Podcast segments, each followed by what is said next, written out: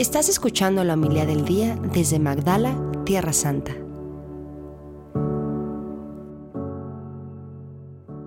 En aquel tiempo dijo Jesús al gentío, en verdad os digo que no ha nacido de mujer uno más grande que Juan el Bautista. Aunque el más pequeño en el reino de los cielos es más grande que él. Desde los días de Juan el Bautista hasta ahora, el reino de los cielos sufre violencia y los violentos lo arrebatan. Los profetas y la ley han profetizado hasta que vino Juan. Él es Elías, el que tenía que venir, con tal que queráis admitirlo. El que tenga oídos, que oiga. Palabra del Señor. Gloria, a ti, Señor Jesús.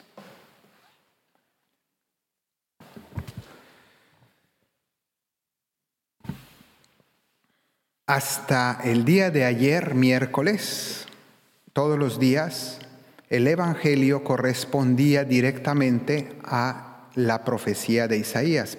Isaías profetizaba algo e inmediatamente veíamos cómo se cumplía en Jesús.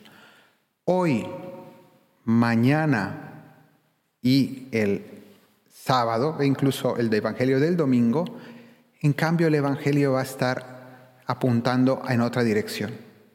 A partir de hoy nos habla acerca de Juan el Bautista.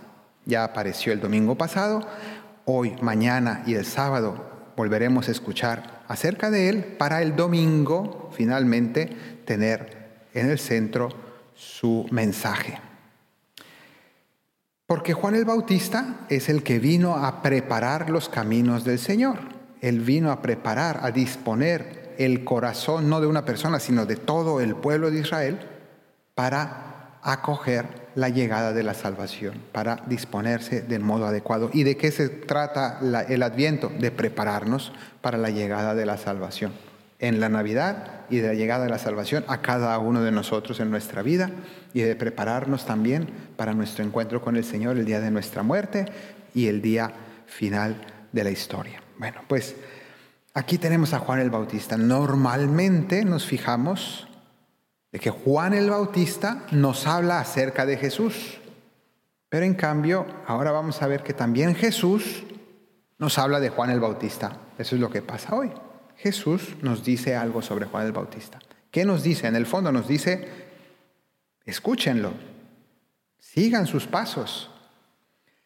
Y lo hace con una frase, dos frases aquí bastante complejas, pero la primera muy difícil de entender. La voy a leer y a veces como que uno se tarda en entenderla. Si no te la explican, dices, ¿de qué se trata esto? Es muy misteriosa. Dice, en verdad os digo que no ha nacido de mujer uno más grande que Juan el Bautista. hasta ahí se entiende. No ha nacido en el mundo un hombre más grande que Juan el Bautista, un ser humano, ¿no? nacido de mujer, nadie más grande que Juan el Bautista. Hasta ahí se entiende, pero continúa la frase. Aunque el más pequeño en el reino de los cielos es más grande que él. Entonces ya uno se queda, bueno, ¿y entonces en qué quedamos? No voy nadie más grande y después resulta que sí. Entonces, en el fondo, ¿cuál es el mensaje? es el siguiente.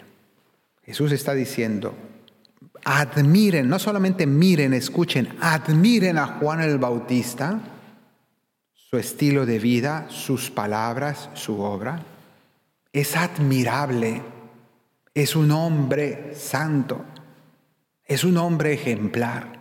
No ha habido uno más grande que él en la historia. Pero, continúa, aún así, el más pequeño en el reino de los cielos significa a partir de la salvación, Jesús ha llegado y nos va a dar la salvación, nos va a abrir las puertas del cielo, nos va a abrir las puertas de la gracia.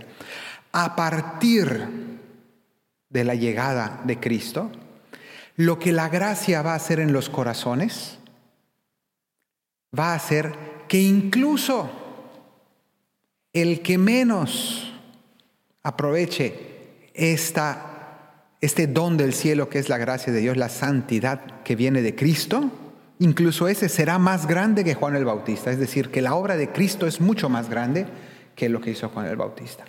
¿Qué hizo Juan el Bautista? Pues sabemos que eh, ya se nos presentó el, domingo pasado, era un hombre que vivía en el desierto, que vivía de manera austera, que comía, dice Mateo, que comía saltamontes y miel silvestre, vivía haciendo penitencia, vivía predicando la conversión, era un hombre duro, adusto, decimos que significa un hombre de austeridad, eh, de mucha exigencia.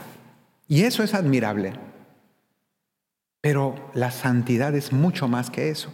Y Jesús nos está diciendo, está muy bien esta parte, hay que seguirla, es parte de la vida espiritual, pero aún falta la segunda parte que es la parte del amor y la misericordia, la santidad de Dios, las maravillas que Dios hace en el corazón del ser humano a través de la gracia y del amor de Dios.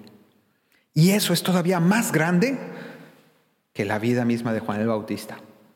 Entonces, Jesús nos está invitando a seguir el camino de Juan, aun sabiendo que es solo la primera parte de la historia.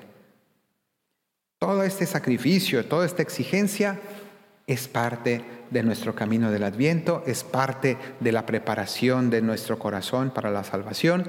Tenemos que dejar el pecado, tenemos que abnegarnos, tenemos que sacrificar muchas cosas, tenemos que dejar todo lo malo que hay en nuestra vida como lo dijo Juan el Bautista. Y Jesús está diciendo, háganle caso a Juan, es un hombre santo. Pero sepan que la cosa no acaba ahí, hay mucho más. Cuando llegue la salvación a sus corazones, no solamente podrán ser como Juan el Bautista, sino mucho más. Podrán acoger el amor de Dios y amar al prójimo como ustedes mismos. Y eso es más grande incluso que lo que hizo Juan.